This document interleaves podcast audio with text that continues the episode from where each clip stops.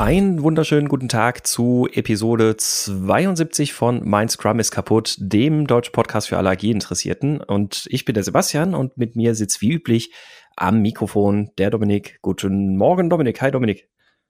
Guten Morgen, Sebastian. Hallo. Juhu, wir haben es wieder geschafft. Ja, hat auch lang genug gedauert. Hat auch lang genug gedauert, so ist es, richtig. Ähm, ja, ich hatte jetzt noch irgendwie weißt, dann. Ey, weißt du wirklich so lange her? Ja, ja ich bin. Ja, doch, ich glaube, ja, ja, letzte Folge war ja die Nachbesprechung für die äh, Steady-Unterstützer und das ist, glaube ich, auch schon wieder so zwei, drei Wochen her, irgendwie so. Ja, so in etwa, ja. Und dann, äh, dann hatte ich eigentlich gehofft, letzte Woche nochmal was aufnehmen zu können, war dann ja noch anderthalb Wochen krankgeschrieben wegen dem Hörsturz und äh, ja, alles, alles so ein bisschen uncool gewesen, wie halt immer. Ist, irgendwas ist ja immer, aber jetzt, jetzt ist wieder gut. Ich kann dich auch hören auf beiden Ohren, also. Was? Was? Hä? Was gesagt? Und ähm, ja. Hast du gerade meine Mutter beleidigt? Äh, nicht nur jetzt gerade. Ey, Moment. Und äh, ja, wir haben für heute ein Thema, das äh, nichts mit schlecht hören zu tun hat, eigentlich. Nein, nein. Also ich, ich kann gerade keine Überleitung konstruieren, ich lasse es also besser einfach sein. Ähm, ja. Wir, äh, ja. Wir, wir sprechen heute über das Thema, ah, lass uns das mal in der Retrospektive besprechen. Also, das heißt, ein ein ständiges Verschieben von Themen, die vielleicht wichtig sind, die man ansprechen sollte, irgendwo hinten raus in die Retrospektive, wo dann eigentlich der ganze Drive und der ganze Elan, der ein Thema ein Thema machen lässt, plötzlich schon wieder verschwunden ist. Und ähm, ja, ich weiß nicht, Dominik, wie kennst du dieses Phänomen? Also hast du das, hast du das schon mal so ein bisschen erlebt? Vielleicht auch selbst als Scrum Master, vielleicht auch schon mal eine Zeit lang gefördert oder ja, beobachtet? Wie sind so deine Eindrücke zu dem Thema?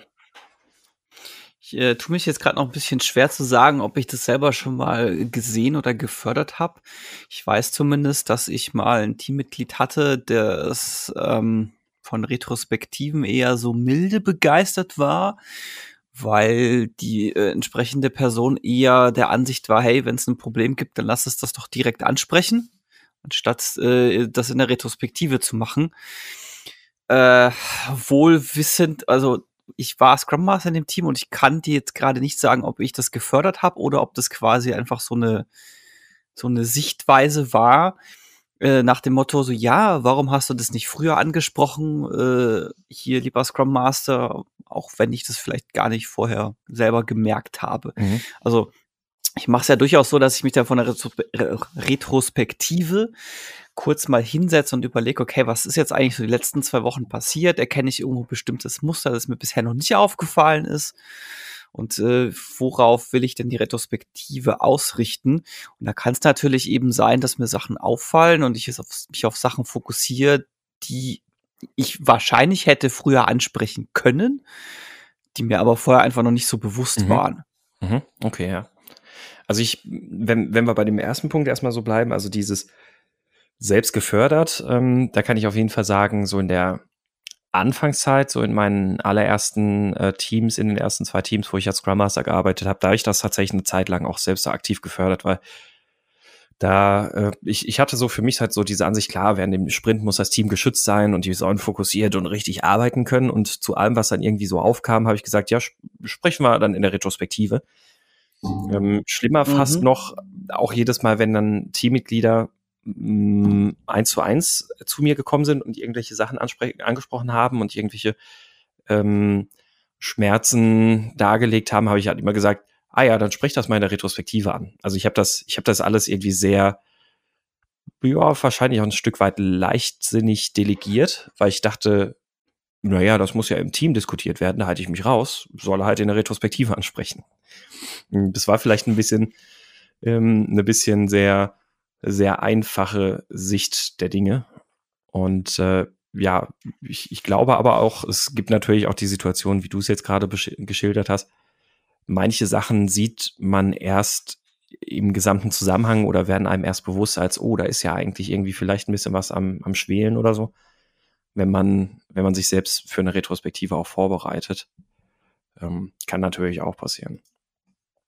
Ähm, was ich Also es wird mich nicht, es wird mich nicht wundern, wenn ich auch irgendwo diese äh, gerade am Anfang das gefördert hätte. Ich kann es mir halt gerade nur aktiv nicht ins Gedächtnis mhm. rufen, aber ich, ich gehe fast davon aus, dass ich das gemacht mhm. habe.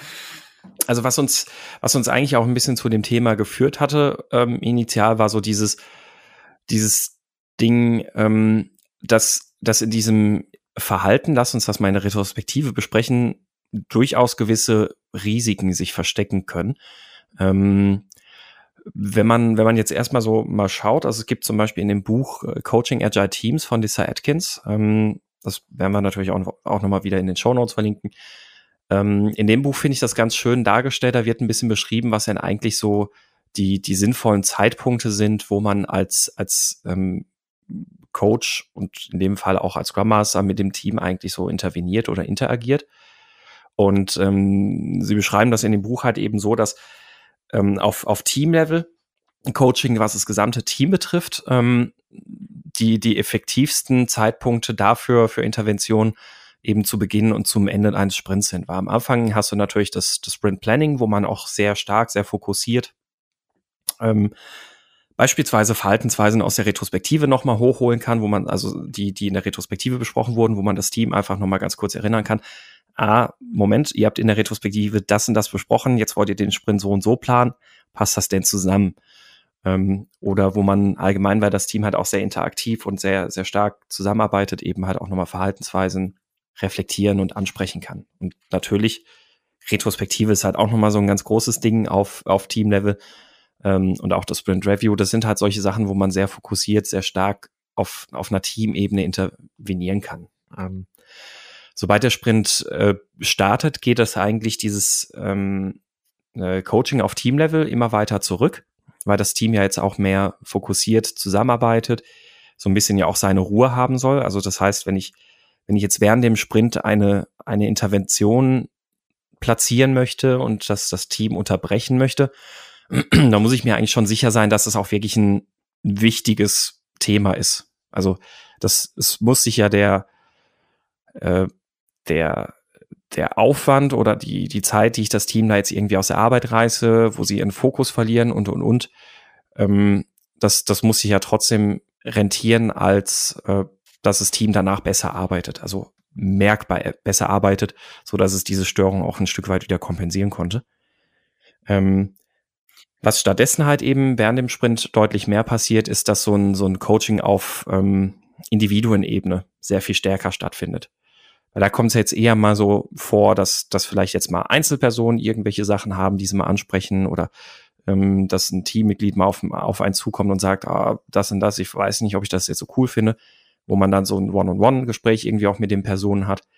Und was man halt während dem Sprint sehr, sehr gut als Intervention hat, sind solche Sachen, womit man Verhaltensweisen vom Team bestärken kann eigentlich. Also wenn man sieht, das Team macht irgendwas besonders cool oder die haben sich da jetzt irgendwie zusammengerauft, die haben jetzt, weiß ich nicht, die letzten Sprints haben sie es nie auf die Reihe gekriegt, Pair-Programming zu machen und jetzt machen sie mal Pair-Programming, dass man solche Sachen halt dann auch ein bisschen beobachtet und da dann halt mal einhakt und sagt, hey cool, finde ich super, ihr macht jetzt Pair-Programming, ist ja genau das, worüber wir letzte Woche schon mal gesprochen haben. Super, dass das jetzt klappt. Was mir jetzt gerade so durch den äh, Kopf gegangen ist, ist die, ist es nicht so gewesen, dass bei Scrum ursprünglich Retrospektiven gar nicht Teil waren und äh, die erst irgendwann später eingeführt wurden, eben weil der Ansatz bespricht das Problem dann, wenn es auftritt, oftmals nicht funktioniert hat. Also das ist jetzt, das ist jetzt gerade so meine Erinnerung, die mir das sagt, dass es tatsächlich irgendwann mal, dass das so der Fall da war. bin ich ehrlich gesagt raus. Also solange ich Scrum kenne, kenne ich äh, Retrospektiven. Ähm, keine Ahnung. Also wer wäre ja, also so ganz, ganz, ganz Anfangszeiten, irgendwann 2000. Mhm. Also vielleicht noch bevor es so zwei rum oder so, dass das eigentlich in Scrum Guide kodifiziert wurde, vielleicht mal. Könnte sein, ja. Also es ist zumindest so die, ähm, die Geschichte, die, die mir jetzt gerade so im Kopf rumschwirrt, ja, ohne jetzt, ohne Garantie auf Richtigkeit gerade. Mhm. Äh, das wäre tatsächlich mal interessant, das nochmal nachzuforschen. Äh, ja. Mhm. Das wäre das, das wär tatsächlich mal interessant. Also, ähm, das, das habe ich, hab ich jetzt noch nicht gehört. Ähm, aber genau, das ist, also ähm, mit, mit dem, was ich gerade beschrieben habe, so diese, dieser Verlauf, wie sich das ein bisschen so verteilt. Also am Anfang des Sprints sehr stark Teamlevel, während des Sprints eher so auf Individuenebene und am Ende des Sprints wieder sehr stark Teamlevel. Ähm, das ist so ein bisschen was, was man, ähm, was, was tatsächlich, finde ich auch ganz hilfreich ist, sich das so ein bisschen vor Augen zu führen. Und eben auch immer, wenn man dann über, also wenn man irgendwas im Team beobachtet, auch überlegt, ist es wertvoll und bringt es dem Team es jetzt, wenn ich sie jetzt störe, in Anführungszeichen, gewinnen sie jetzt dadurch einen tatsächlichen Nutzen? Äh, oder ist das dann tatsächlich ein Thema, was in der Retrospektive vielleicht jetzt auch besser aufgehoben ist? Wie gesagt, auch wenn dann äh, einzelne Verhaltensweisen irgendwie gezeigt werden, die man sehr gut findet, dass man sowas natürlich auch irgendwie dann nochmal hervorhebt. Also man hat da während dem Sprint eine gute Möglichkeit, so Verhaltensweisen zu, ähm, zu bestärken. Und natürlich heißt das jetzt nicht, wenn, weiß ich nicht, der Sprint-Burnout-Chart sich in der Mitte des Sprints noch überhaupt nicht bewegt hat, dass man jetzt sagt, hm, aber auf Teamlevel soll ich ja erst gegen Sprintende intervenieren, also sage ich jetzt mal nichts. ich spreche das dann in der Retrospektive an. Das ist natürlich deutlich zu spät. Ne? Also man muss immer so ein bisschen, ähm, der Johann Peter Hartmann nutzt dieses Konzept ja auch ganz gerne und äh, spricht das immer gerne an, diese Cost of Delay. Ich glaube, das ist ein Thema, das nicht nur für Priorisierung von, von Product Backlog Items interessant ist, sondern vielleicht auch tatsächlich einfach für, für Interventionen. Also Cost of Delay, wie, wie teuer wird es, wenn ich dieses Problem erst später anspreche oder im Team erst später zu einem Thema mache? Ähm, oder ist es, ist das okay, wenn ich jetzt diese Störung des Teams ähm, unterlasse und stattdessen aber erstmal noch mit diesen vielleicht etwas höheren Kosten leben kann, dadurch, dass sie jetzt gerade vielleicht nicht ganz effizient arbeiten oder sonst irgendwas? Ja, das ist tatsächlich so ein bisschen die Abwägung, die man da als äh, eigentlich gar nicht mal nur als Scrum Master, sondern generell als äh, mhm. Teammitglied treffen muss. Es, äh, ist, ist das ein Fass, das ich jetzt aufmachen äh, will und aufmachen sollte? Oder trage ich das Fass jetzt noch eineinhalb Wochen mit mir rum und mach's dann auf? Ja, richtig. Und tatsächlich, ja, und natürlich wird man da Fehler machen. Also ja. das äh, irgendwie falsch einschätzen und sich denken, fuck, warum habe ich das nicht doch früher angesprochen? Mhm. Und ähm, ich finde, es gibt halt tatsächlich so einige Sachen, die man sich so ein bisschen vor Augen führen muss, ähm, wenn es darum geht, Sachen in die Retrospektive zu verschieben. Weil grundsätzlich finde ich halt so dieses, und deswegen haben wir es ja auch mal jetzt so das Thema so benannt, ach, lass uns das in der Retrospektive besprechen. So ein Stück weit finde ich es halt ein, ein bisschen ein Anti-Pattern, je nachdem, wie, die, wie das gelebt wird. Und ähm, ein, ein so ein Punkt dabei ist halt eben, ähm, ich finde, es gibt so verschiedene Aspekte, die es schwierig machen, wenn ein Thema erst in der Retrospektive angesprochen wird. Das größte, schwierigste Thema finde ich auf der einen Seite sicherlich dieses, ähm, naja, man ist aus der konkreten Situation raus. Wenn, wenn ich also nach zwei Wochen vielleicht erst irgendwas anspreche in der Retrospektive und sage, ah, das und das war total doof und das hat mich voll gestört, dass du das so und so gemacht hast, ähm, dann, dann hat kaum jemand noch diese ganz konkrete Situation vor Augen. Und als Betroffener, wenn du jetzt zum Beispiel auf irgendwas angesprochen wirst, das nicht, nicht super ist, dann, dann möchtest du dir das ja rekonstruieren. Du möchtest ja überlegen, okay, warum habe ich das so gemacht? Wie, was, was waren denn die Umstände, die mich dazu geführt hatten, dass ich so reagiert habe, dass es meinen Kollegen vielleicht verletzt hat oder gestört hat oder sonst irgendwas? Und oftmals kann man sich diese Umstände dann so zwei Wochen später schon gar nicht mehr zusammenreimen so dass man halt so ein bisschen dasteht und so, ja, okay, ich werde jetzt kritisiert, ich, ich habe keine Ahnung mehr, warum das überhaupt passiert ist und man kommt noch schneller in so eine Position, wo man sich rechtfertigen kann oder muss, also wo man das Gefühl hat, sich rechtfertigen zu müssen. Das wird vor allem schlimmer, je länger der Sprint ist. Richtig. Also das ja. ist so meine Erfahrung. Wir haben damals mit äh, vier Wochen Sprints angefangen. Und, äh, das war ganz oft so, dass man dann in der Retrospektive drin sitzt und sich überlegt, boah, was waren jetzt eigentlich vor vier Wochen? Mhm. Ich habe keine Ahnung. Naja, dann fokussiere ich mich halt mal auf das, was mir jetzt noch vor den letzten zwei Wochen einfällt oder so. Ja. Und äh, das, allein das ist für mich schon oftmals ein Grund zu sagen, ja, ihr könnt vier Wochen Retrospektiven machen, ist okay, aber äh, seid euch dessen gewahr, dass ihr dann ganz, ganz viel auch verwerft und ganz viel nicht mitnehmt, einfach weil ihr euch überhaupt nicht mehr dran erinnern mhm. könnt.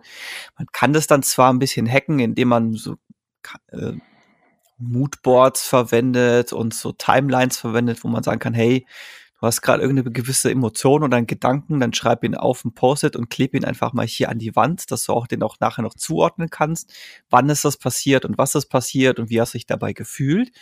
Aber selbst dann ist es so ein, Moment, was war da nochmal? Ach ja, genau das. Mhm. Ja, also ich. Und das ist natürlich hier, je kürzer der Abstand zwischen zwei Retrospektiven, desto einfacher wird es ja. da tatsächlich. Also solche Moodboards und Timelines und sowas, die finde ich halt super, um so generell auch ein bisschen so den, den Verlauf des Sprints zu rekonstruieren. Wenn es jetzt ja. natürlich um eine konkrete Situation geht, irgendwas ganz Spezielles, das passiert ist, und weiß ich nicht, da hat irgendjemanden da ist, dass jemand einen Bug in Code eingeschlichen oder da hat sich jemanden, äh, hat jemand aus Versehen einen Bug eingebaut und das, das ist dann irgendwie committed worden, ging in Produktion, alles doof und dann ähm, wird in der Retrospektive dann eben zwei oder vielleicht sogar drei Wochen später dann angesprochen, ah, das und das, das war voll doof, dass dir der, dieser Bug da unterlaufen ist. Und dann weiß man aber halt eventuell gar nicht mehr, ja, was waren nochmal die Umstände, wie kam es dazu oder was ist, was haben wir vielleicht in unserem teaminternen Prozess irgendwie übersehen oder falsch gemacht. Also du bist halt dann, du bist einfach aus diesem Kontext raus, dass du sinnvoll oder gut rekonstruieren kannst, warum ist das denn eigentlich passiert. Ähm, ja, was würde man in so einer Situation machen? Hm, eine gute Frage. Ich, ich, glaube, auch da ist halt wieder so ein bisschen die Frage, muss, wie, wie man das abwägt, ob man da jetzt direkt was daraus lernt und, oder daraus lernen will oder auch nicht. Wenn man jetzt irgendwie einen Bug in die Produktion gebracht hat und dadurch steht das Live-System still, dann ist es wahrscheinlich sinnvoll, dass man tatsächlich an der Stelle dann, nachdem man diesen Bug behoben hat, direkt nochmal sagt, okay, was ist denn da jetzt schiefgegangen und wie können wir das in Zukunft vermeiden? Ähm, kann ich nicht, kann ich nicht viel hinzufügen. Ja. ähm, was, was ansonsten auch ein bisschen so ein ähm, also das, also genau, also dass, dass Themen dadurch halt so unscharf werden, weil sie halt verschoben werden. Und ich glaube, es halt oftmals auch dadurch die Bearbeitung eines solchen Themas oftmals weniger konstruktiv werden kann, weil ich mich aufgrund des fehlenden, Kon fehlenden Kontexts schneller genötigt fühle, mich rechtfertigen zu müssen, weil ich ja nicht mehr weiß, wie es dazu gekommen ist, dass ich diesen Fehler gemacht habe, zum Beispiel. Ähm, das ist, glaube ich, so ein bisschen der, größte Punkt, den ich dabei habe. Der andere Punkt ist, wenn man, wenn jetzt alle Teammitglieder und überall alle irgendwie so eine große Liste an Themen machen, irgendwie, die sie in der Retrospektive besprechen wollen, führt das oftmals auch dazu, dass so eine Retrospektive extrem undynamisch irgendwie wird. Ich weiß nicht, wie da so dein Eindruck war. Also ich hatte das schon mal in Retrospektiven, dass, dass quasi jeder so schon für sich irgendwie so zwei DIN A4 Blätter voll mit Punkten hatte, die er jetzt endlich ansprechen will in der Retrospektive. Ähm, und dann, dann hat, wenn man dann so ein Brainstorming gestartet hat, dann hat jeder einfach schnell seine Post-its dann quasi übertragen und alle haben es dann irgendwie hingepinnt. Und dann hat so 500 Themen gefühlt dastehen und ähm, weil diese Themen ja auch schon während dem Sprint so gesammelt wurden und als wichtig empfunden wurden und sonst was alles Mögliche, hat man dann plötzlich so, ein, so eine, also du hast halt eine Situation geschaffen, die du dem Team kaum äh, recht oder glücklich machen kannst, weil jeder jetzt ganz viele Punkte hat, die er besprechen will, die ihm wichtig sind, weil er so während dem Sprint schon festgehalten hat und aber natürlich nicht jedes Thema angesprochen werden kann. Oder du rushst ja. durch die Retrospektive durch und hast halt gar kein Thema mal so richtig bearbeitet. Ja, den ähm. Effekt, ähm, den ich immer eher hatte, ist, äh, du, ich, ich halte dann die Retrospektive auch auf ein gewisses Thema, auf einen gewissen Fokus gemünzt, stell dann irgendwann mal die Frage, ob, ob jemand noch was hat, was ihm auf dem Herzen liegt, und so, ja, ich habe mir da noch drei Punkte gemacht mhm. während, während des Sprints. Und das ist dann schon so ein, ah, ich kann dich da verstehen und nachvollziehen, aber irgendwie passt das jetzt gerade nicht so geil in den Fokus rein hier. Mhm. Ja. Und ähm, das, das ist halt ein bisschen schwierig, wenn, wenn das so ein, so ein Standardverhalten ist, ähm, dass, ja, ja, machen wir alles in der Retrospektive. Ähm, dann ist es halt schwierig, so eine Retrospektive halt auch sinnvoll zu fokussieren, weil wir haben ja, wir haben ja in einer anderen Podcast-Episode schon drüber gesprochen, dass es, wir es eigentlich ganz sinnvoll erachten, dass Retrospektiven häufiger auch mal tatsächlich eher um ein gewisses Thema fokussiert sein sollten. Und äh, wenn du das natürlich halt machst, dann und auf der anderen Seite aber immer diese Verhaltensweise förderst, ja, ja, sprechen wir alles in der Retrospektive an, ähm, dann, dann wird das Team natürlich immer sehr unzufrieden sein, wenn du ne, vielleicht eine themenspezifische Retrospektive machst, weil dann wurde dir während des Sprints gesagt, ja, ja, lass uns das mal in anderthalb Wochen besprechen und in anderthalb Wochen kommst du als Scrum Master, nee, darüber sprechen wir heute aber nicht. Ja, das, das hat natürlich immer so ein gewisses, ah, das ist jetzt guter Punkt, aber ich finde den jetzt nicht so wichtig. Mhm. Man, also man fühlt sich dadurch dann halt auch nicht mehr ernst genommen und wird solche Dinge ja. auch während dem Sprint nicht mehr ansprechen einfach. Ne? Ja, ja ich, ich habe tatsächlich einen ähm, halbwegs brauchbaren Vergleich. Ich weiß, dass ich, ich habe ja mal so einen äh, länglichen Blog-Eintrag zum Thema ähm, Bug-Tracking und Bugfixing und sowas geschrieben und habe da auch noch den Vergleich gezogen, wie, wie frustrierend das eigentlich ist, wenn man irgendwo einen Bug meldet und da halt ewig keine Rückmeldung kommt oder das ständig irgendwo verschoben wird oder sonst irgendwas. Und das ist für mich relativ ähnlich. Also dieses, hey, ich setze mich damit auseinander und ich äh, gebe auch Bescheid, hallo, hier tut irgendwas nicht. Und dann wird's halt immer verschoben und verschoben oder es reagiert keiner drauf, Grillenzirpen geht durch den Raum. Mhm. Und da, da stellt sich dann schon auch irgendwann so diese Mentalität ein, so ja, dann, dann halt nicht. Mhm. Ja, interessiert halt niemanden, dann ja, brauche ich es auch nicht ansprechen. Ja. Da muss ich mir jetzt kein Fass aufmachen, mich dafür verwundbar machen sozusagen, weil ich begebe mich damit, damit ja in eine mögliche Diskussion. Ich mache mich damit durchaus verwundbar, weil vielleicht sehe ich das ja ganz anders als alle anderen.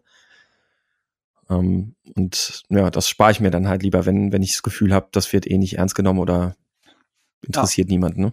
Ja. Mhm. Mm. Ich meine, es, es könnte natürlich durchaus den Fall geben, dass jemand äh, versucht, sowas zu spammen, sage ich mal. Also mhm. vielleicht auch bewusst irgendwelchen Schwachsinn anzusprechen, um es mal jetzt äh, sehr abwertend zu formulieren, um quasi irgendwie die Retrospektive zu sprengen. Mhm. Ja. Ja, das, das kann natürlich durchaus passieren, klar. Ähm, das, äh, ja.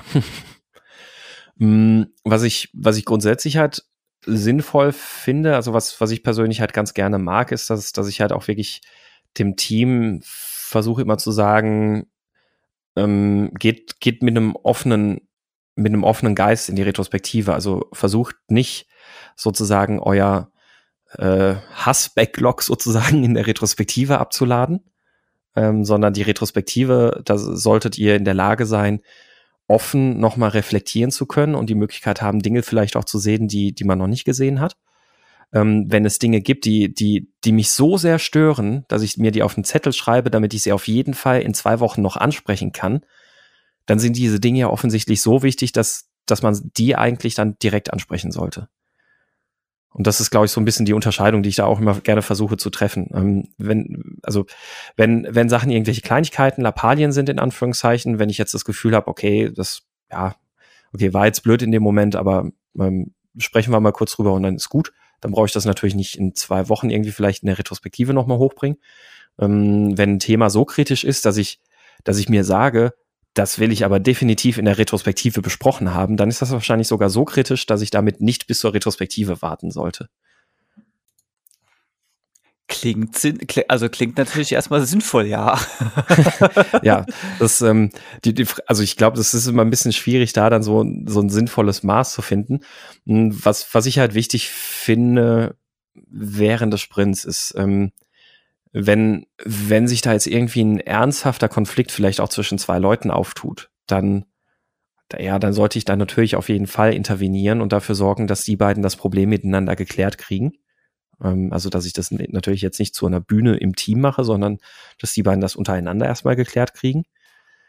Ähm, wenn, weiß ich nicht, wenn da vielleicht einmal eine Kleinigkeit irgendwas war oder sonst irgendwas, dann, ja, dann kann man da auch nochmal irgendwie direkt darüber sprechen. Ähm, und ansonsten, klar, kann kann es dann auch schon mal sein, dass man dann sagt, ja, okay, dann lasst uns das auch in, in der Retrospektive besprechen. Dann gucken wir mal, was, was wir dazu sagen. Weil wenn das jetzt was ist, was das Team als solches betrifft, dann, ähm, und das ist jetzt nichts, dass das Team mehr oder weniger daran hindert, weiterzuarbeiten, dann müsste ich wahrscheinlich auch irgendwie gucken, die Störung auf Teamlevel ist wahrscheinlich jetzt größer als der Benefit, den wir vielleicht ausziehen können dann lass uns das auch im Team in der Retrospektive besprechen. Was ich aber wichtig finde, auch da wieder, ist, dass man als Scrum Master diese Entscheidung dem Team halt nicht äh, vorwegnimmt, sondern dass man natürlich das Team halt auch genau damit wieder reflektiert. Ist dieses Thema so kritisch, dass wir jetzt darüber sprechen sollten oder können wir das dann auch in der Retrospektive besprechen? Mhm. Ja, ich wollte gerade sagen, tatsächlich wieder diese Abwägung, mache ich das Fass jetzt auf oder mache ich das Fass später auf? Mhm. Also ist es ein, ist es einfach eine Diskussion, bei der es sinnvoll sein kann, sie zu vertagen. Vielleicht auch, weil dann jeder nochmal andere Ansichten gewonnen hat und nochmal drüber reflektieren konnte. Mhm. Oder ist das etwas tatsächlich äh, Dringendes, Akutes, etwas, was ich sinnvollerweise jetzt versuche aus dem Weg zu räumen? Mhm. Richtig, ja. Also würde ich tatsächlich auch so sehen. Ähm, ich hatte jetzt gerade noch einen Gedanken im Kopf, der ist dummerweise gerade schon wieder entfleucht. Nein! nein, ja. ja. Nein, doch. Oh. Ach hm. Gott. Es kommt bestimmt gleich wieder. Es kommt bestimmt gleich wieder. Soll ich dir eine Sekunde geben oder soll ich mal kurz weiterreden? Ja, red, red ruhig. Also, ist, ich werde das jetzt eh nicht rausschneiden. Also, ist wurscht. Ja. Gut. Der, ähm, der, Gedanke kommt, ich hätte mir natürlich auch einfach den Gedanken gerade mal hier notieren können, damit er nicht verloren geht. Ja. Mhm. Profis. Aber ja. Es ist, ist ja erst eine unserer ersten Folgen. Also. Ja. ähm, äh, was, was ich also grundsätzlich bei diesem, lasst uns das in der Retrospektive besprechen. Ich glaube, wir haben es jetzt, wir haben das ja jetzt schon ganz, ganz äh, ausführlich erörtert, worauf wir eigentlich raus wollen. Man muss halt immer ein Stück weit abwägen. Ist es wert, das jetzt das Team damit zu stören? Ähm, oder reicht das in der Retrospektive? Wenn es um persönliche Konflikte geht, sollten die natürlich direkt angesprochen worden, angesprochen werden. Wenn es um Verhaltensweisen geht, bestärken, aber vielleicht auch oh, aufpassen. Das ist nicht das, was wir besprochen hatten das sind solche Dinge, die sollte man auch ad hoc irgendwie machen, so ein bisschen quasi in den Teamraum hinein zum Beispiel. Ähm, was, was aber natürlich halt ein Stück weit auch ein, ein Risiko sein kann. Und ein, das ist, glaube ich, noch ein Aspekt, den wir mal da beleuchten können, weil das habe ich in äh, zwei oder vielleicht sogar drei Teams, denke ich, auch schon mal gesehen. Mhm. Da gab es die Situation, dass, dass Dinge in der Retrospektive angesprochen wurden, aber nur, weil das Team dort so ein bisschen, also ich glaube, die hatten dort das Gefühl, hier in so einem, in so einem Safe Space zu sitzen, also so ein, so ein, wie so ein therapeutischer Raum, in dem sie die Möglichkeit haben, sich Dinge zu sagen, die sie sich sonst nie sagen würden. Was einmal natürlich schön ist, man hat offensichtlich schafft man es, ein vertrauensvolles Setting in der Retrospektive zu schaffen. Äh, gleichzeitig war das aber auch echt ein Problem, weil es hat halt gezeigt, untereinander hat sich dort niemand im Team vertraut und getraut, Dinge anzusprechen. Ähm, und in der Retrospektive, da hat man dann so den Rahmen gehabt, okay, jetzt kann ich mal, mh, hm, ich wollte jetzt gerade sagen, jetzt kann ich mal vom Leder ziehen. Das, das ja, war nur bei ein, zwei Personen manchmal ja. der Fall. Aber so an und für sich war es halt tatsächlich so, ähm, es, es, es hat im, im Team massiv Vertrauen gefehlt. Ähm, es gab keinen, keinen ähm, das, das war so ein absolutes Konfliktvermeidungsverhalten, dass man versucht hat, sich im Sprint möglichst nicht auf den Sack zu gehen und in der Retrospektive kann man halt einmal irgendwie vom, vom Leder ziehen, ähm, weil da ist ja dann auch jetzt der Scrum Master da und sowas alles. Ähm, das, also dieses Verhalten ist mir da dann erst so nach ein, zwei, drei Sprints irgendwie da wirklich mal aufgefallen, dass dieses Team da halt ein massives Vertrauensproblem hatte. Und dieses, ja, ja, sprechen wir in der Retrospektive drüber, war halt so deren, das war in dem Fall tatsächlich ein Symptom für dieses, für dieses Vertrauens, ähm, fehlendes Vertrauen und diese Konfliktvermeidung, die die da gelebt haben. Ja, praktischerweise äh, ist das das, was mir vorhin durch den Kopf gegangen, was ich nicht aufgeschrieben ah. habe, so ein bisschen. Also jetzt habe ich es mir aufgeschrieben und ich habe mich hier das Wort Ventil aufgeschrieben, weil es ganz gerne mhm. immer damit verglichen wird, quasi oder wie so ein ja wie so ein Dampfkochtopf, den man dann mhm. einmal punktuell aufmacht äh, ich, ich sehe ich sehe total deinen Punkt und ich glaube, das ist so ein bisschen so ein sehr schwieriger Balanceakt, weil ich einerseits äh, sofort sehe, dass das problematisch sein kann. Auf der anderen Seite glaube ich auch, dass das sehr wertvoll sein kann. Es mhm. ist aber, glaube ich, sehr stark situationsabhängig und teamabhängig. Mhm. Weil ja, ich sehe sofort den Punkt, dass das, dass das ein Vertrauensproblem ist. Auf der anderen Seite glaube ich tatsächlich, dass es von Wert sein kann, wenn du das oder wenn du Sachen, die knirschen oder äh, Konflikte in einem ähm, in Anführungszeichen kontrollierten Setting durchführst. Mhm. Glaube ich auch. Also es, es ist, ist, echt ein sehr spannender Punkt. Also wo, wo müsste man sozusagen die Grenze ziehen? Ähm, und naja, an und für sich ist es ja auch, auch wenn man so nach Tuckman-Modell auch die verschiedenen Phasen irgendwie durchgeht, ähm, naja, be bevor es in einem Team halt mal, mal richtig scheppert, kann das vielleicht tatsächlich halt okay sein, dass sie erstmal einfach nur einfach nur so, in Anführungszeichen, während dem Sprint miteinander zusammenarbeiten und in der Retrospektive gibt's dann halt mal ein bisschen die Reibung und dadurch spielt sich das ganze Team ein. Ähm, und ich glaube auch, dass, dass dieser Fokus auf die Reibung passiert vielleicht erstmal nur in der Retrospektive tatsächlich dazu führen kann, dass das Vertrauen im Team überhaupt erst wächst und sich aufbauen kann, ähm, weil ich eben so ein, so ein sicheres Konflikt Setting sozusagen habe. Ja, es gibt ähm, ja, es, ich glaube, aus dem Grund gibt es ja auch das Vegas-Prinzip für Retrospektive. Mhm, richtig, also wer das ja. äh, Prinzip nicht kennt, halt hier, was in der Retrospektive passiert, bleibt in der Retrospektive. Und ich glaube, das hat genau den Grund. Und ja. äh, ich sehe es genau, ich sehe es, ich sehe es wie du, das kann eben das dafür helfen und das dafür nützlich sein, genau dieses Vertrauen aufzubauen. Es kann aber genauso umgekehrt dieses äh, Vertrauen zerstören oder dafür sorgen, dass dieses Vertrauen gar nicht erst aufgebaut wird. Mhm. Es ist halt eine sehr, ähm, sehr schwierige Gratwanderung, glaube ich, an der Stelle. Ja. ich, äh, ich denke, das hängt da auch sehr stark davon ab, wie, wie gut äh, Scrum Master in der Lage ist, dieses genau das zu moderieren und das zu eigentlich fast schon eher zu mediatieren.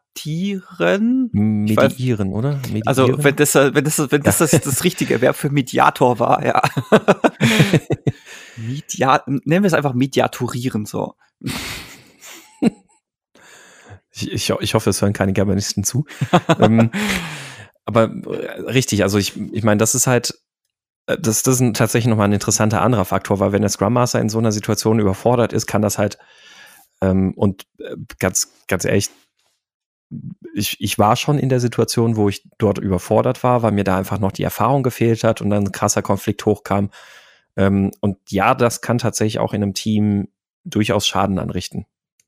Es ist aber gar nicht mal, ich finde es aber auch nicht schlimm, wenn man als Scrum Master gar nicht in der Lage ist, äh, das zu media ja. dingsen. Medidingsen. Äh, genau, zu Medidingsen und sich einfach entsprechend Hilfe holen von jemandem, mhm. bei dem man der Meinung ist oder von dem man weiß, dass äh, diese Person genau das leisten kann. Und das ist aber auch der wichtige Punkt an der Stelle, dass man das nämlich genau als Scrum Master sieht und nicht glaubt, okay, ich lese mir jetzt mal ein paar Bücher zum Thema Konfliktvermeidung durch und dann, dann kriege ich das schon irgendwie in den Griff, sondern dass man dann sagt, hey, ich, ich habe hier keine Möglichkeit, also meine, meine Mittel sind erschöpft, damit ich uns hier irgendwie wieder zusammenkriege. Ähm, wir sollten uns jemand, jemanden mal dazu holen, der uns helfen kann, so einen Konflikt zu aufzuarbeiten und zu bewältigen. Ja, und da kommen wir eigentlich so, so ein bisschen in dieses Territorium rein. Inwiefern gibt es Überschneidungen zwischen Scrum Master und Therapeut? Mhm. Ich hatte äh, interessanterweise die Diskussion erst letzte Woche mit meiner Frau und Quintessenz, auf die wir beide nicht gekommen sind, ist es ein Scrum Master, wenn die therapeutische Ausbildung nicht da ist, sollte um Himmels Willen sich nicht, nicht die äh, Rolle eines Therapeuten oder einer Therapeutin anmaßen, sondern mhm. im Zweifelsfall halt äh, quasi erste Schritte tun und dann aber letztendlich darauf hinausleiten zu gucken, hey, ich glaube, du brauchst therapeutische Behandlung. Ja, sehe ich, sehe ich genauso, ähm, weil das Potenzial, zu viel kaputt zu machen, ist sehr, sehr, sehr groß. Ja. Also, also das, ist, das, ist, das ist sogar so groß, dass ich äh, mal von einem Fall gehört habe, wo das zu einem Selbstmordversuch geführt hat. Also das wow. ist richtig, richtig äh, fies. Von daher, da, das kann man, glaube ich, ja. nicht genug ansprechen. Wenn die therapeutische Ausbildung fehlt, maximal erste Schritte einleiten und dann aber auch dieser Person klar machen, hey, ich ich bin die Fall, ich bin hier der oder die falsche dafür. Mir fehlt mhm. die entsprechende fachliche Kompetenz. Bitte suchen Therapeuten auf. Mhm. Also ich hatte, ähm, ich hatte äh, in, in einem Team sogar erst vor zwei Jahren die Situation, dass wir da sehr heftige Konflikte hatten. Ähm, das, das war und das, ähm, um, um das so auch nochmal ein bisschen zu beschreiben von, vom Thema, wo wir ja auch gerade herkommen. Äh, in diesem Team war es nicht so, dass, dass das Team war einfach noch nicht eingespielt, da war noch kein Vertrauen aufgebaut. Jetzt hat man in der Retrospektive so die erste Reibung. Das war nicht die Situation in diesem Team, sondern in dem Team, es war ein Team, das schon lange miteinander arbeitet. Da haben schon lange sehr heftige persönliche Konflikte miteinander geschwelt, also untereinander geschwelt. Ähm, und es war so ein komplettes, wir gehen uns aus dem Weg ähm, Verhalten eigentlich in diesem Team und das wurde nur in der Retrospektive, wurde dann halt mal richtig vom Leder gezogen. Und ähm, mir war, ich war noch nicht lange in dem Team, mir war die Tragweite dieses Konflikts im Team überhaupt gar nicht bewusst zu der Zeitpunkt, zu dem Zeitpunkt. Und äh, ich habe in der Retrospektive halt nur festgestellt, die reden da irgendwie immer wieder so um den heißen Brei herum, habe ein bisschen nachgehakt, nachgesetzt Und dann sind halt sehr heftige Vorwürfe teilweise auf den Tisch gekommen. Also da, da war von Sexismus über Rassismus war da alles dabei. Ähm, und das, das war dann auch was. Also da, klar, da habe ich in dem Moment halt auch erstmal versucht, so grundsätzlich mal die, die Wogen zu glätten, mal so ein bisschen beide Sichten irgendwie grob mal aufzuarbeiten. Ähm, wir haben uns mal auf ein, zwei Sachen geeinigt, die wir daraus festgehalten haben. Hat sich noch durchaus produktiv angefühlt. In der nächsten Retrospektive war wieder dasselbe. Und da habe ich dann auch gesagt, ich kann euch hier in dieser Situation so nicht helfen. Ähm, das, das ist mir nicht möglich. Da müssen, also ich empfehle euch sehr stark, dass wir hier an der Stelle ähm, dass das Thema auf eine andere Ebene eskalieren und dafür sorgen, dass halt hier tatsächlich eine Konfliktbewältigung dafür jemand hergeholt wird. Ich finde ja so ein äh, guter Indikator für so einen schwelenden Konflikt, der nicht off, der zweifelsfall nicht offen ausgelebt wird, ist Sarkasmus. Also wenn zwischen den betreffenden Personen sarkastische Kommentare hin und her fliegen, ist es äh, erstaunlich oft ein Indikator dafür, dass da was im Verborgenen liegt. Ja, das, die Sache in dem Team war, da gab es schon nicht mal mehr den Sarkasmus, ähm, weil mh, hm, ja, wobei, nee, ähm, also was Be heißt Beyond mal mehr den Sarkasmus? also beyond, beyond Sarcasm, genau. Also es könnte, könnte schon so krass Resignation gewesen sein, dass es keinen Sarkasmus ergab, aber nee, war in dem Team auch nicht der Fall tatsächlich, sondern es war einfach, man, man wusste, man hasst sich in Anführungszeichen und ähm, man macht halt seinen Job. Ähm, man, man war professionell genug, in Anführungszeichen, das nicht austragen zu wollen, so in etwa. Ähm, das, deswegen gab es da keinen Sarkasmus. Und das, das war, glaube ich, auch ein bisschen ein Grund, warum mich diese Situation umso mehr überrascht hatte, dass das fast dann so heftig explodiert ist. Ähm, aber ja, wie gesagt, dann, dann wurde dann halt externe Hilfe dazu geholt, auch für Konfliktbewältigung. Und naja, was macht man in dem Moment halt als ähm, Scrum Master?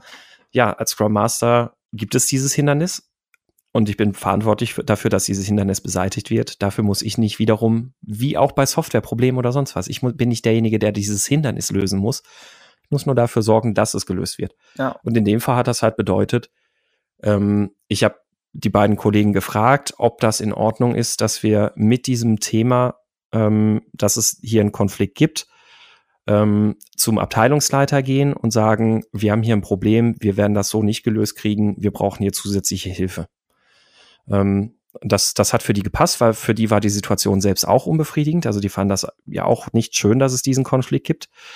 Und ähm, ja, und dann gab es eben so ähm, durch, äh, durch die Eskalation zu dem Abteilungsleiter ähm, haben wir dort dann eben halt dafür gesorgt, dass dann ein Konfliktbewältigungsseminar gemacht wurde, dass da ähm, wirklich auch mal bisschen über die Kommunikation auch gesprochen wurde, dass da vieles aufgearbeitet werden konnte. Ähm, und das hat tatsächlich in dem Team auch was geholfen. Ähm, ich sage bewusst was geholfen, weil das Team dann ein paar Monate später aufgelöst wurde. Also äh, das aus anderen Gründen. Ähm, deswegen, ja. Solange es für den Zeitraum geholfen hat, ist ja auch super. Also vielleicht unabhängig davon, was jetzt aus dem Team geworden ist oder nicht. Genau, ja. Was einem da natürlich wichtig sein oder klar sein muss, wenn ich so eine Eskalation mache, also zwar keine Eskalation im Sinne von, ihr lieber Teamleiter, deine Leute haben sich nicht im Griff oder Abteilungsleiter, sondern es war im Sinne von, ja, wir brauchen hier externe Unterstützung, die können wir selbst ja nicht einfach bestellen. Wir, wir brauchen da die Freigabe dafür da muss man natürlich auch äh, verschiedene Dinge beachten, dass man das erstens halt nicht einfach macht, ohne, ohne mit den Leuten zu sprechen. Ähm, und gegebenenfalls halt im Zweifelsfall auch, wenn die sagen, nein, wir wollen nicht, dass klar ist, dass es um uns geht oder sowas, dass man halt sagt, okay, wir brauchen sowas fürs Team. Ähm, es gibt im Team Konflikte und ja, also, dass man das quasi anonym halt auch hält. Ja. Muss man entsprechend halt auch je nach Umgebung und je nach Umfeld ähm, halt auch entsprechend berücksichtigen und abwägen. Ja, ja, ich habe noch eine, äh, einen Punkt, den ich gerne ansprechen würde. Und zwar habe ich mir vorhin so überlegt, gibt es einen Zusammenhang zwischen Konfliktvermeidungsverhalten im Team und der Tatsache, dass man sich in einem Großraumbüro befindet? Das war so hm. eine offene Frage, also quasi einfach eine offene Frage gerade mal in den Raum geworfen, weil ich mir äh, theoretisch vorstellen kann, dass ein, oh, lass uns das lieber aufschieben, wenn wir gerade irgendwie einen entsprechenden Raum dafür haben, auftreten könnte, je nachdem, wie je nachdem, was für Teammitglieder es auch sind. Also ich würde einfach mal mhm. sagen, je introvertiert, desto höher die Wahrscheinlichkeit. Ich mhm. postuliere mhm. diese Theorie jetzt einfach. Ähm, desto höher die Wahrscheinlichkeit, wenn man sich in einem Großraumbüro-Kontext befindet. Mhm. Äh, kann ich, kann ich mir tatsächlich sehr gut vorstellen. Also ich meine, gerade wenn man ähm, also du, meinst du jetzt mit Großraumbüro, da sind auch noch Leute außerhalb des Teams oder meinst du jetzt nur dieses Team? Nee, nee, also ich meine, ich meine es schon, also das, was gemeinhin als Großraumbüro genannt wird, dieses, keine Ahnung, 20, 30, mhm. 40 Leute sitzen in einem großen Raum. Ich glaube, wenn ich es gerade richtig im Kopf habe, ist äh, rein rechtlich gesehen der Begriff dafür war doch, glaube ich, Gruppenbüro. Ne? Ich, ich weiß nicht. Ja, ich, ich weiß, wir haben uns mal damit, damit, auseinandergesetzt, aber ich, mhm. ich vergesse das immer wieder so ein bisschen. Ich glaube, es wäre Gruppenbüro der Begriff dafür. Äh, ich meine tatsächlich so ein Setting. Also da ist mehr als nur das eigene Team. Und ja. äh, quasi ein Konflikt oder ein Problem anzusprechen, würde sofort für alle anderen sichtbar machen, so, oh, da ist was. Mhm, richtig. Also ich, das, das glaube ich tatsächlich auch, dass das da echt was zu beitragen kann, dass das, ähm, naja, dass Konflikte da nicht so offen ausgetragen werden oder angesprochen werden, weil man sich halt vielleicht auch immer so ein bisschen denken, denkt, mm, okay, das sollen die anderen jetzt irgendwie nicht mitkriegen. Mhm. Ähm, ich, ich könnte es jetzt nicht nachweisen, aber ich kann mir sehr gut vorstellen, dass es da tatsächlich eine, ähm, einen Zusammenhang geben kann. Und ja, was ich, was ich halt auch noch mal wieder oder was wir wahrscheinlich auch an der Stelle halt nochmal wieder predigen können, schafft Teamräume. Keine Großräume, sondern Teamräume. Ja. Das, ähm, das, das ist einfach so viel, so viel sinnvoller und so viel besser, wenn ein Team gemeinsam in einem äh, großen Raum zusammenarbeiten kann, dort den Platz hat, sich zu entfalten, dort seine Kreativflächen hat, dort ungestört untereinander reden kann, dort ungestört seine Dailies machen kann, und, und, und, und, und. Und wenn dann einfach jedes Team einen so einen größeren Raum hat, und dann weiß man ja auch, ah, da, da drüben sitzt das andere Team, dann findet man sich ja auch genauso wieder. Aber das Interaktionsniveau, das ich ja durch so eine Open Floor äh, Geschichte irgendwie fördern will, brauche ich ja nur innerhalb des Teams, nicht mit den anderen Teams in dem Maße. Ja. Und nein, schallschluckende Panels und zwei Meter hohe Trennerelemente zählen nicht als Teamraumdefinition. nee, definitiv nicht. Ich, ich will es nur er erwähnt haben, weil ich das auch schon häufiger gesehen habe. Hm. So ein, oh, es ist ja, so laut also, hier, dann ja. lass uns doch irgendwelche schallschluckenden Elemente anbringen. So, hm, das ist immer noch doof. Lass uns doch zwei Meter hohe Wände anbringen. Ja, nee. Mhm. nee, definitiv nicht, nee. ja, ähm, ja. Es ist doch tatsächlich wieder länger geworden, als ich gedacht hätte. so ist das Übliche. bei der ja, aber 40, 40 ja. Minuten haben wir ja ganz gut getroffen. Ähm, aber jetzt haben wir natürlich ja auch noch wieder der Pick der Woche. Ähm, ja, Dominik, magst du den Anfang machen? Willst, willst, willst du mal deinen Pick der Woche vorstellen? Ja, ich habe heute äh, Musik dabei und zwar, mm. ja, das hast du mir mal gezeigt. Du kennst, kannst dich doch noch bestimmt an diese Lounge, Swing, was auch immer Version von Cannibal Corpse erinnern. Oh, ja, natürlich. Ja, die, mhm. die ist super, ne? Äh, ja. Das gleiche gibt's auch von einem Track von Slipknot. Nämlich äh, People Equals Shit gibt's von Richard Cheese eine, äh, eine Swing-Version. Und die ist total super. Die ist äh, lustigerweise auf dem Album drauf, wo nur solche Sachen drauf sind. Das Album heißt auch noch Aperitif for Destruction.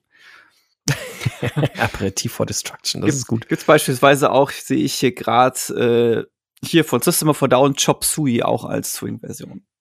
Mm, cool. Deswegen cool. ich äh, ja, das, äh, einfach mal diesen einen YouTube-Link stellvertretend für Richard Cheese. Das, das könnte coole Intro-Musik sein, so für, für Trainings und sowas. Ne? Also so bis, bevor, bis das Training losgeht, kann man ja immer so ein bisschen was. Also ich mag das ganz gerne, so was Swing-Lounge-mäßiges irgendwie da laufen zu haben, äh, bevor das Training dann startet und dann äh, ja, das, das dann so mit Cannibal Corpse und so. Warum nicht? Ähm, lustig wird's, wenn dann jemand auf den Text hört. Ich, ich tendiere ja tatsächlich eher, eher immer dazu. Ähm, es heißt ja, es heißt ja ganz gerne mal, also jetzt beispielsweise in Training from the Back of the Room und so, ist der Vorschlag ja eher Upbeat Music, wie es so schön auf Englisch heißt, äh, mhm. zu verwenden. Das heißt, ich versuche tatsächlich eher sowas in die Richtung zu nehmen. Mhm. Ja, ja, okay. Aber also, Swing ist hat, hat auch was Nettes, ja. Mhm, also es ist so, so ein bisschen so Kaffeehaus-Swing, irgendwie sowas äh, gleich. Das, das mag ich da auch immer ganz gerne. Ähm, ja, mein, mein Pick der Woche ist das äh, Fate, Fate Framework. Äh, Fate for Doomed Companies, Fake Agile Transformation for Enterprises heißt das. Fake Agile Transformation. Fate, Ach, äh, genau. Fate, Fate genau. Fate steht für Fake Agile Transformation for ja. Enterprises. und ähm, das, das beschreibt ein agiles Framework auf Team-Level, auf Program-Level und auf Company-Level. Es gibt auch drei verschiedene Variationen davon. Suffer Your Fate, Tormenting Fate und Inevitable, in, Invitable Fate. Und ähm, ja, das äh, ist, ist ein sehr schönes agiles Framework. Ähm, das äh, hat so verschiedene Kernelemente hier drin, zum Beispiel ähm, äh, Relabeled Manager, nämlich den Fate Leader äh, und dann weitere Relabeled Managers wie den Scrum Master, den Product Owner, den Team Architect und äh, Fake Agile Team Members. Ähm, ein wichtiges Kernprinzip ist, dass diese Teams cross sein müssen, also completely ridiculous and overloaded Scream Structure. Und ähm, auf Team-Level, da dürfen die natürlich auch ein bisschen spielen, so mit, mit Scrum, Kanban, DevOps, Autonomy, Backlog, Velocity und sowas alles. Dann gibt es ein paar nutzlose Metriken. Ähm, overload your developers with useless work und am Ende you're doing great Team.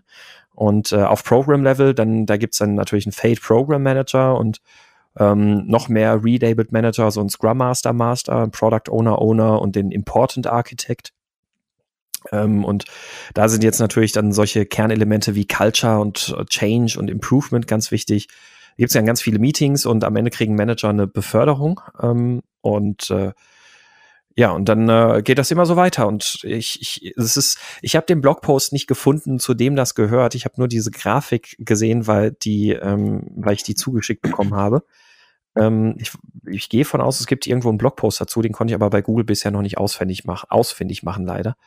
Deswegen werde ich einfach nur die Grafik verlinken, aber die Grafik ist halt eben wie so ein anderes bekanntes großes agiles Framework äh, völlig selbsterklärend. Es erinnert mich gerade total an Laughable. Kennst du Laughable noch? Das Large, äh, Large Agile Framework Appropriate for Big Lumbering ah, Enterprises mit dem Release. Stimmt. Und ich habe es gerade nochmal offen hier mit der Definition of mostly begun, Definition of done on my machine, Definition of mostly done und Definition of we really mean it's done this time. Geil.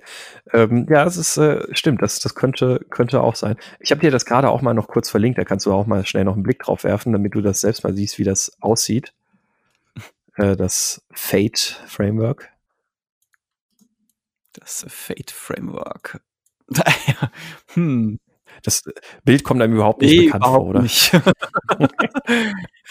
ähm, das ist ja, ich, das ist auch völlig wertfrei. Also ich, ich poste einfach mal, ihr habt einfach mal das Bild hier beim äh, bei den Links, äh, bei den Picks der Woche dabei und dann äh, ja, guckt da da mal rein. Gut, ähm, dann würde ich sagen, haben wir es für heute auch schon wieder äh, zusammen. Ich würde an der Stelle auch von uns auch nochmal wieder ein herzliches Dankeschön an alle Unterstützer bei Steady ausrichten. Ähm, vielen Dank für die äh, für den für die fortschreitende Unterstützung dort. Ähm, wir werden auch äh, jetzt noch mal wieder ein paar Aufnahmetermine für weitere Nachbesprechungen noch planen. Das heißt also auch da kommt bald wieder ein bisschen was an Content für für die ähm, Steady-Unterstützer. Und ansonsten gilt natürlich wie immer bei Fragen und Kommentaren könnt ihr uns gerne eine E-Mail schreiben an info info@meinscrumskaputt.de oder thema at meinscrumskaputt.de geht beides. Äh, aber vor allem natürlich auch Diskussionen in unserem Slack-Channel meinscrumskaputt.de slash Slack. So. Und dann würde ich sagen, tschüss, bis zum nächsten Mal. Auf Wiederhören. Bis dann.